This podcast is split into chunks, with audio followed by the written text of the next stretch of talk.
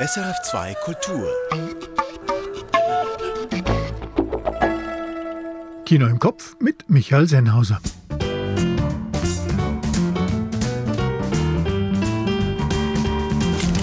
Brigitte Hering stellt heute Bradley Coopers Leonard Bernstein-Film Maestro vor. Ann Meyer ist beeindruckt vom britischen How to Have Sex.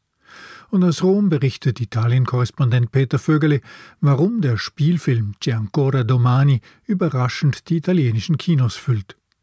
Dazu auch heute wieder die Kurztipps und eine Tonspur.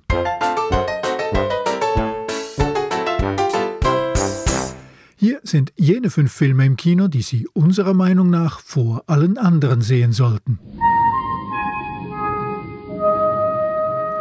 Totem von Lila Aviles. Dieser mexikanische Familienwirbelsturm ist mit einer Perfektion geschrieben und inszeniert, die Schweißausbrüche provozieren kann und Begeisterung garantiert. Totem von Lila Aviles. Mehr dazu finden Sie auf sennhausersfilmblog.ch. How to Have Sex von Molly Manning Walker. How to Have Sex oder eher, wie man ihn eben nicht haben sollte. Ein Partyurlaub von drei Teenies entpuppt sich als feinfühlige, nuancierte Studie über sexuelle Einwilligung. Ein wichtiges Regiedebüt zu Post-MeToo-Zeiten. How to Have Sex von Molly Manning Walker. Mehr dazu folgt gleich. Bonjour Ticino von Peter Luisi. Nach Annahme der Volksinitiative No Bilingue hat die Schweiz nur noch eine Landessprache, Französisch. Eine altmodisch moderne Komödie mit helvetischem Unterhaltungswert. Bonjour Ticino von Peter Luisi. The Boy and the Heron von Hayao Miyazaki. Ein Junge trauert um seine Mutter und landet in einer fantastischen Unterwelt. Werden und Vergehen als vermutlicher Schwanengesang des japanischen Animationsmeister, ein visuelles Fest und eine wunderbare Überforderung. The Boy and the Heron von Hayao Miyazaki. The Old Oak von Ken Loach. Der wohl letzte Film des Meisters beschwört noch einmal die Solidarität der kleinen Leute nach bewährtem Muster, aber herzlich und ökonomisch präzise. The Old Oak von Ken Loach.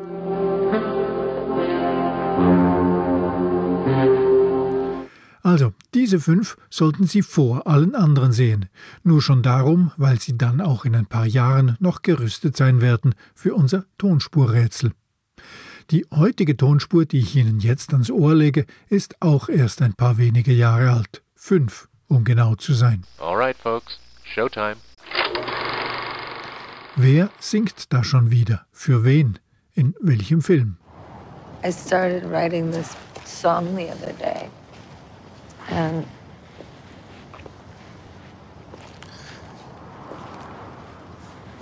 maybe that could work, like as a chorus or something. I have to think if I can remember it. Uh... I'm off the deep end. Watch as I dive in. I never meet the ground. Crash through the surface where they can't hurt us. We're far from the shallow now. Holy shit. Sie kennen die Stimme, Sie kennen das Lied, es liegt Ihnen auf den Lippen. Nun, am Ende der heutigen Filmrolle löse ich das auch wieder auf, wie immer. Aber Hinweise gibt es schon vorher. Leonard Bernstein war einer der ganz großen Dirigenten des 20. Jahrhunderts und er hat sich auch als Komponist einen Namen gemacht. Sein berühmtestes Werk ist die West Side Story. Nun kommt ein Film über den US-amerikanischen Musiker ins Kino. Maestro heißt er. Auch in seiner zweiten Regiearbeit spielt Bradley Cooper die Hauptrolle gleich selbst. Brigitte Hering. Leonard Bernstein war ein unglaublich charismatischer Mensch, ein Strahlemann, eine Sonne, um die alle kreisten. Der Sommer müsse in einem drin singen, sonst könne man keine Musik machen, sagte der Dirigent einmal in einem Interview. If summer doesn't sing in you, then nothing sings in you. And if nothing sings in you, then you can't make music. Something she told me. Das habe sie zu ihm gesagt. Sie, das ist Felicia Cohn Monte Alegre, Bernsteins Ehefrau und Mutter seiner drei Kinder. Bradley Cooper stellt in seinem Film diese Beziehung ins Zentrum. Sein Leonard Bernstein ist Lenny. Hello, I'm Lenny. Hello, Felicia. 1951 heiratet Bernstein Felicia, hat aber schon vorher und während der Ehe auch Liebesaffären mit Männern. Felicia weiß das.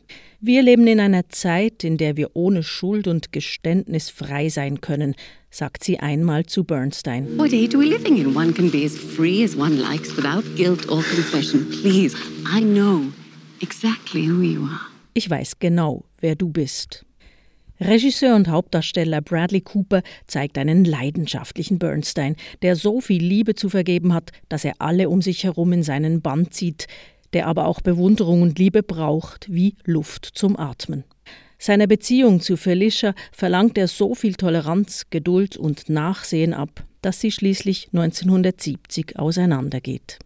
Bradley Cooper räumt in seinem Maestro der exzentrischen Persönlichkeit Bernsteins und seiner Beziehung mit Felicia so viel Platz ein, dass für den Musiker Bernstein den innovativen Komponisten der West Side Story, den weltberühmten Dirigenten, kein Raum bleibt.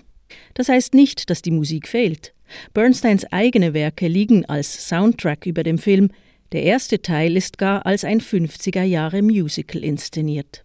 Bernsteins Werke und Schaffen werden aber nie zum Thema, auch wenn er oft am Klavier sitzt oder am Dirigierpult steht.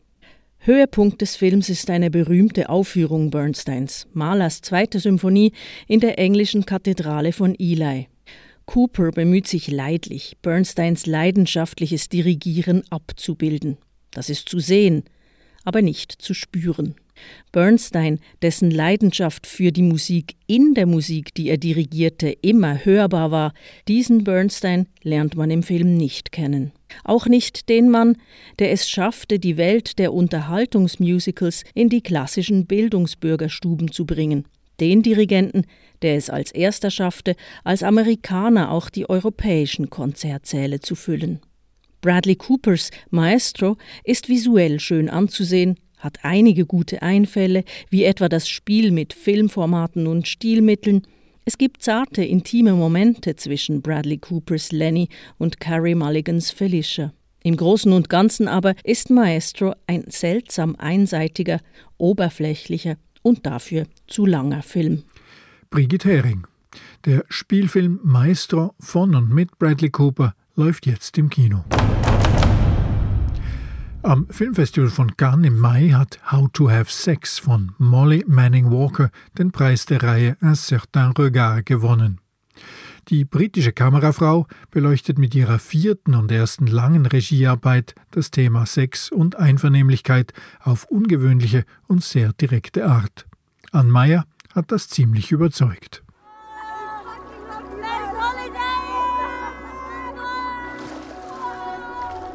Skylar, M und Tara sind beste Freundinnen. Sie haben gerade ihren Schulabschluss hinter sich und wollen vor allem eins: Party machen. Also eigentlich Party machen und Sex haben. Als die drei in ihrem Hotel in Kreta ankommen, witzelt Skylar, dass die Person, die am meisten flachgelegt wird, das größte Zimmer bekommen sollte. I've been thinking, whoever's getting laid the most, they should kind of get the main room. Yeah. And everyone else just kind of sleep where they land. Vor allem Tara sollte endlich ihr erstes Mal haben. Besonders M macht ständig Sprüche über ihre Jungfräulichkeit. Tara ist extrovertiert und fröhlich, doch wenn die Kamera nah an ihrem Gesicht ist, merkt man, wie unsicher sie bei diesem Thema ist. Auch die hypersexualisierte Partylandschaft der Insel ist ihr manchmal zu viel. Doch Tara macht mit. Jeden Tag gibt's direkt nach dem Aufstehen wummernde Bässe und billigen Wodka. Dann geht's auch schon im knappen Neonkleidchen an die Poolparty. Getrunken wird meist, bis eine kotzt. Die Mädels lernen Badger und Paddy kennen, zwei Jungs, die im gleichen Hotel wohnen. Tara und der lustige Badger verstehen sich auf Anhieb gut. Doch ist es schließlich Paddy, mit dem sie nach einer alkoholgetränkten Nacht am Strand landet. Erst gehen sie schwimmen. Paddy wird aufdringlich. Als sich Tara gegen seine Avancen wehrt, sagt er: Warum bist du so verklemmt? Ich dachte, du seist die Lustige. Als sie sagt, dass ihr kalt ist, zieht er ihr die nassen Kleider aus. What? Can't help you wiggling in front of me like that, can I? It's so tight for. No. Thought you got fun one. Es kommt zum Sex. Und obwohl Tara einwilligt, ist deutlich, wie unwohl ihr dabei ist. Am nächsten Tag legt Paddy sich einfach neben sie ins Bett und penetriert sie, währenddem sie noch schläft. Der Partyurlaub geht weiter und Tara schafft es nicht, ihren Freundinnen zu erzählen, was passiert ist. Und das tut besonders weh. Auch Badger spürt, dass was passiert ist. Als Tara und er zusammen auf dem Balkon sitzen, sagt er unbeholfen, Paddy sei ein Albtraumtyp. Und dann, dass er ihn seit der Kindheit kenne. Es klingt wie eine Entschuldigung. He's a nightmare of a guy. I've known him since I was little. Like his mum and my mum, they're best mate. And we live on the same street. Molly Manning Walker konstruiert nuanciert ein Gerüst von Figuren, die eine toxische Dynamik kreieren. Es sind die Freundinnen, die Tara zum Sex pushen, die Jungs, die sich gegenseitig zur Verantwortung ziehen, die Normalisierung von übergriffigem Verhalten beim Feiern, wo die nächste Stufe nicht weit ist. Der Grund, warum Tara nicht darüber spricht, ist wohl auch, dass sie selber keine Worte dafür hat. Mit How to Have Sex fordert Molly Manning Walker ihr Publikum dazu auf, sie zu finden. Ann Meyer, How to Have Sex läuft jetzt im Kino. Nicht nur die Engländerin Molly Manning Walker hat das Thema sexuelle Gewalt auf eine verblüffende Art aufgenommen. Es ist nämlich der Film der Stunde in Italien. C'è ancora domani zeigt die patriarchale Gewalt in Italien der Nachkriegszeit. Innerhalb weniger Wochen hat der Film mehr Publikum angezogen als die US-Kassenschlager Barbie oder Oppenheimer. Denn der Film trifft einen Nerv. Dies, weil die italienische Gesellschaft derzeit aufgewühlt ist wegen eines Femizids, also der Tötung einer Frau. Mitte November hatte der 21-jährige Student Filippo Turretta seine Ex-Freundin, die 22-jährige Studentin Giulia Cecchettin, mit mehreren Messerstichen in den Hals umgebracht. Die Leiche packte er daraufhin in einen Müllsack und warf diesen in eine Schlucht. Es ist einer von bislang 107 Femiziden in Italien in diesem Jahr. Aber genau dieser Fall hat ein gesellschaftliches Erdbeben ausgelöst. Der Bericht von Italien-Korrespondent Peter Vögeli beginnt in einem Kino in Rom. Der Film beginnt mit einem Schlag ins Gesicht.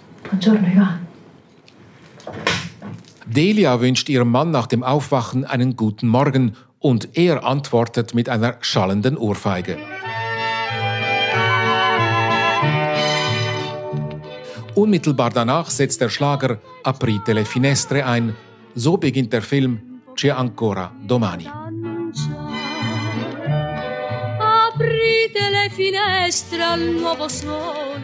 Der Film spielt in Rom 1946. Doch die Eingangsszene ist ebenso ein Schlag ins Gesicht des heutigen Publikums. Denn auch wenn es eine erfundene Geschichte ist, spüren alle sofort, so war das damals. Und auch wenn es heute nicht mehr wie damals ist, wissen alle, es gibt eine Verbindung vom damals zum heute. Alle im Kino denken in diesen Tagen sofort an die Ermordung der 22-jährigen Studentin Giulia Cecchettin vor zwei Wochen. Wie diese junge Frau nach der Filmvorführung im Foyer des Kinos. Non lo so, mi ha suscitato tanta rabbia e voglia di. E ich fühle so viel Wut und den Wunsch nach Veränderung, sagt sie bewegt. In, in questa battaglia che dobbiamo portare avanti. Die Ermordung von Giulia Cecchettin hat in Italien ein Erdbeben ausgelöst. Zehntausende gingen überall im Land auf die Straße oder demonstrierten in den Schulen. Dieses Mal hätten auch Männer, gerade auch junge Männer, die Morde an den Frauen offen verurteilt. Früher hätten sich nur die Väter und Brüder der Opfer geäußert, sagt die Familiensoziologin Paola Di Nicola aus Bologna, die sich mit Femiziden befasst. Che finalmente eh, hanno partecipato a queste manifestazioni e l'hanno voluto fare anche i maschi, anche i giovani, invece prima di solito l'unica voce maschile che si sentiva era quello del padre della vittima. Fußballnationaltrainer Luciano Spalletti griff in einer aufsehenerregenden Videobotschaft zu drastischen Worten. Non ne possiamo più di questi codardi di merda travestiti da principi azzurri. Wir können nicht noch mehr von diesen feigen Scheißern ertragen, die sich als blaue Prinzen verkleiden, sagte er, denn der Mörder von Giulia Cecchettin wird in den Medien oft in einem blauen Trikot der Nationalmannschaft gezeigt. Der Protest ist diesmal fundamentaler und größer in Italien als sonst, weil nicht nur ein Einzelfall beklagt wird, sondern die gesellschaftlichen Ursachen thematisiert werden und heftig gestritten wird, weil es eine Tat aus der Mitte der bürgerlichen Gesellschaft ist.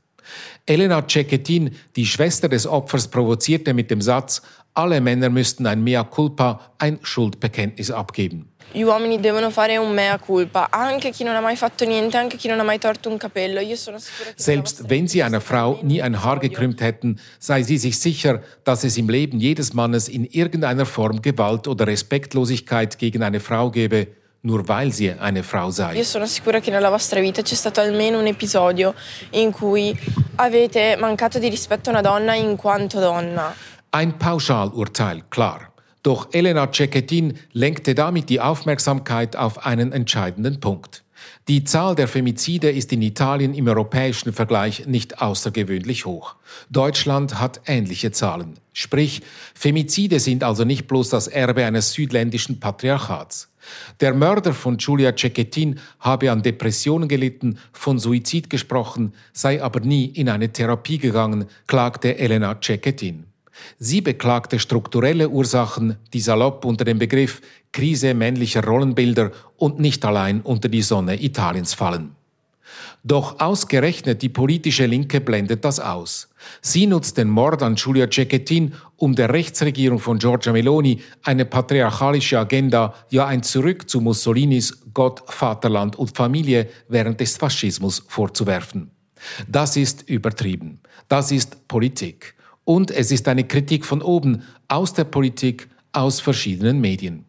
Das Besondere der jetzigen Situation in Italien ist, dass sich zum ersten Mal seit manchem Jahr wieder eine nicht organisierte Protestbewegung von unten aus der Bevölkerung zu Wort meldet. Aus Rom der Bericht von Italien-Korrespondent Peter Vögele. Ob und falls ja, wann der Film C'è ancora domani in der Schweiz ins Kino kommen wird, ist derzeit noch offen. Und damit sind wir fast am Ende.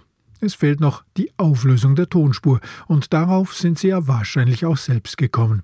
Zu hören sind da Regisseur und Hauptdarsteller Bradley Cooper und Lady Gaga in Coopers 2018er Remake des Hollywood-Dauerbrenners A Star is Born.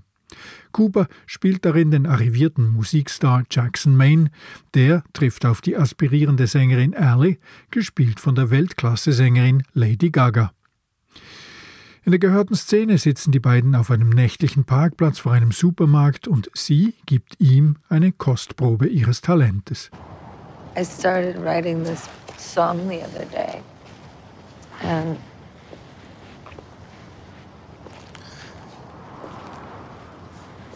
maybe that could work, like as a chorus or something. I have to think if I can remember it. Uh, I'm off the deep end. Watch as I dive in. I never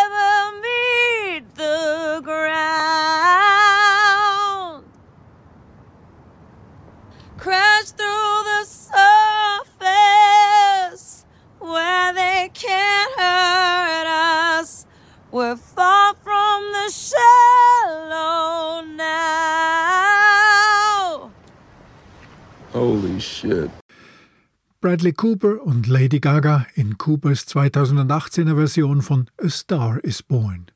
Die Geschichte vom großen Star, der abstürzt und vom Nachwuchsstar überholt wird, die liebt Hollywood wie kaum einen anderen Stoff. Es gibt mindestens vier Versionen der Geschichte. Die erste unter dem Titel war das Technicolor-Drama von Produzent David O. Selznick mit Janet Gaynor und Frederick March von 1937. 1954 folgte die Version von George Cukor mit Judy Garland und James Mason. 1976 eine weitere mit Barbara Streisand und Chris Christopherson. Und dann eben 2018 diejenige von und mit Bradley Cooper mit Lady Gaga. Und das sind bloß die offiziellen Versionen mit dem Originaltitel A Star is Born. Varianten des Stoffes gab und gibt es noch viele mehr. Das war Kino im Kopf. Ich bin Michael Sennhauser. Die fünf unverpassbaren Filme der Woche finden Sie auch jeden Donnerstag schriftlich auf sennhausersfilmblog.ch. Und Kino im Kopf gibt's wieder in einer Woche. Danke und auf Wiederhören.